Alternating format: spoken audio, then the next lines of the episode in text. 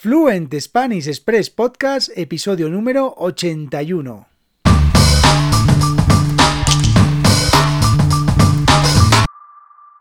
Muy buenos días, esto es Fluent Spanish Express Podcast, el podcast para aprender, para practicar y mejorar vuestro español. Todos los días, de lunes a viernes, un nuevo episodio donde comparto contenidos con consejos, con recursos y recomendaciones para llevar vuestro español al siguiente nivel. Hoy, martes 28 de septiembre de 2021, episodio número 81 de Fluent Spanish Express Podcast. Y hoy, como cada martes, os voy a hablar un poquito sobre cómo vivimos los españoles, cosas de mi país, de España, en el que os hablo un poco de las costumbres, de la cultura y eh, muy interesantes. Hoy os voy a hablar de cuánto cuesta tener un coche en España. Pero antes, mi nombre es Diego Villanueva, soy profesor de español y director de la Academia Online de Español 3 www.fluentspanish.express, donde puedes encontrar contenidos para aprender y mejorar tu fluidez hablando español, con lecciones de cultura y expresiones que utilizamos los nativos, con vídeos, audios, textos y además preguntas y actividades en todas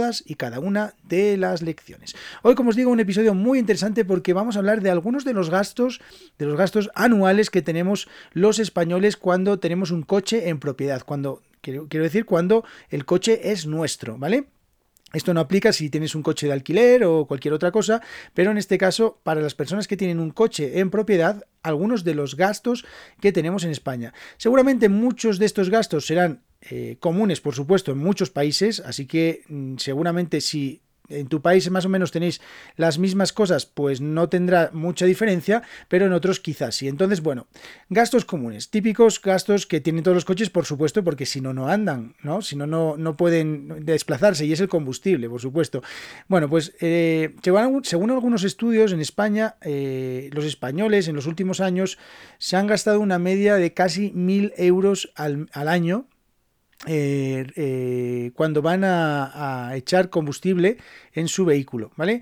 Unos mil euros, que, bueno, eso al mes, pues son menos de 100 euros, unos 80 euros, entre 80 y 90 euros, con lo cual, bueno, al final es un gasto eh, mensual que si va sumando, va sumando, va sumando y al final eh, se convierte en un gasto grande. En este caso estamos hablando de casi mil euros de media.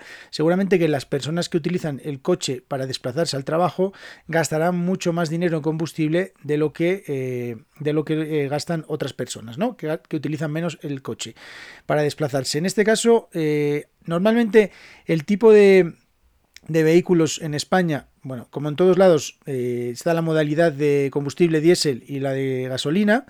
Eh, digamos que también mm, poco a poco se van introduciendo otros, otros eh, combustibles sostenibles, como por ejemplo la, electricidad para los coches eléctricos, aunque he de decir que en España todavía falta muchísimo camino por recorrer en cuanto a lo que supone los puntos de recarga eléctrica de los coches eléctricos eh, todavía queda un gran camino por recorrer porque, bueno, sin ir más lejos, en mi comunidad autónoma en Asturias no hay demasiados puntos de, recarga, muy, muy pocos, quizás en un par de centros comerciales, más allá de, los que puedan eh, tener instalados los propios, eh, los propios, las propias personas en sus domicilios particulares. Pero digamos, en cuanto a la recarga en lugares públicos, de momento es muy pobre el número de, de, estos, como os digo, de estos puntos.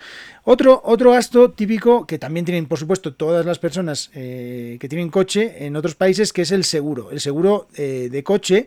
En España, Normalmente los dos tipos de seguro que se suelen utilizar son el seguro a terceros, que es el seguro mínimo, digamos, el que cubre eh, las cosas mínimas como un golpe, como bueno, la rotura de una luna, por ejemplo, cosas muy, muy, muy básicas. y más o menos la media suele andar en torno a los 500 euros, ¿vale? Si es verdad que los seguros eh, son más caros para, los, para las personas que eh, son, eh, tienen entre 20 y 30 años porque son, digamos, para a medida que vas, que vas acumulando años de experiencia con tu carnet de conducir, pues los seguros, si no has tenido ningún siniestro, si no has tenido ningún accidente, ningún parte, como se dice, ningún parte, pues eh, la, cuota de o la prima de, del, seguro va disminuyendo poquito a poquito. Luego están las pólizas a todo riesgo que normalmente solo compensa a contratarlas en el caso de que, de que te compres un nuevo vehículo y sobre todo durante los primeros dos años, porque luego eh, no compensa el precio que tiene el seguro, el seguro eh, con digamos, el, la, bueno, en el caso que tengas algún problema, pues la compensación que puedes recibir. Entonces, bueno, normalmente Vamos, yo nunca he tenido un seguro a todo riesgo y, la verdad que no, echando números, no, no, me parece que sea algo muy interesante, pero bueno, eh, para seguramente muchas personas sí les parezca. Otro de los, de los gastos eh, típicos, por supuesto, los mantenimiento, el mantenimiento, digamos. Más allá de que pueda sufrir una avería gorda, una avería gorda es una avería muy grave, eh, están esas revisiones que tienes que hacer cada 5.000, cada 10 kilómetros, depende un poco del, del coche y que, bueno, pues tienes que a lo mejor cambiar las pastillas de freno, eh, cambiar el embrague, eh, los amortiguadores, cambiar los filtros del aire, bueno, muchísimas cosas que van sumando y al final, pues más o menos estamos hablando de que, de que una, hay una media una media de entre 200 y 400 euros al, año eh, de mantenimiento, ¿no? Porque, bueno, si tienes suerte de no tener ninguna avería, eh, pues estamos hablando de un mantenimiento básico que, no es, que, quizás no es tan caro como en el caso de que tengas alguna, alguna avería. Otro gasto típico, los peajes y los parkings. Bueno, en España eh, hay, todavía hay muchas autopistas, desgraciadamente, que tienen peajes, es decir, que tienes que pagar por acceder a esas autopistas y bueno, pues esto sumado todo más o menos depende un poco de las, de las comunidades autónomas. Por ejemplo, sin ir más lejos, Asturias eh, tiene una autopista, tiene una, un peaje, el, peaje del Huerna, que es para entrar y salir en Asturias desde, desde Castilla y León y es uno de los peajes eh, más, eh, yo diría, uno de los peajes más injustos porque creo que llevan más de 50 años con, llevamos más de 50 años con este peaje y es un peaje eh, se supone que ya no debería existir este peaje pero bueno no lo han quitado. Y bueno pues esto puede ser eh, por pasar por la autopista unos 10 13 entre 10 y 15 euros más o menos. Pero bueno eh, los peajes es, una, es un tema interesante. Luego también están los parkings. Los parkings en, las ciudades, por ejemplo, en España suelen tienen hay una zona que se llama zona azul, que es una zona donde tienes que aparcar, eh, pagar para aparcar, eh, pagando a través de un parquímetro. También zona verde, que es un poquito más barata, normalmente para residentes. Y bueno, en algunos lugares también tienen zona naranja, pero bueno, Normalmente las más habituales son la zona azul y la zona verde.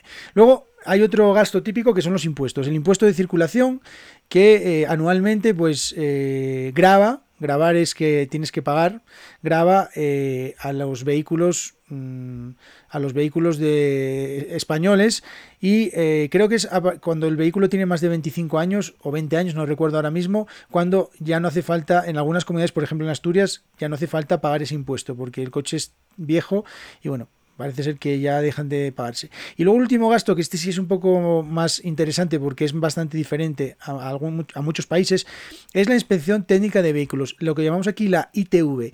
La ITV es una inspección eh, que, tienes que, tienes que pasar con tu coche eh, bueno, cuando compras un coche nuevo, los primeros cuatro años no tienes que pasarla, pero a partir del eh, o sea, el, el, cuarto año, cuando compras el coche, tienes que pasar tu primera inspección eh, y después, hasta que tu coche tiene 10 años, tienes que hacerlo cada dos años. A partir del décimo año, tienes que pasar la ITV cada año. Bueno, y eso es una cosa muy eh, engorrosa porque realmente siempre tienes que hacer alguna, algún gasto extra para conseguir que tu coche eh, pase la ITV, por ejemplo, no sé, cambiar las ruedas, cambiar los filtros, muchísimas cosas que para poner a punto el coche y conseguir que la inspección técnica de vehículos sea favorable.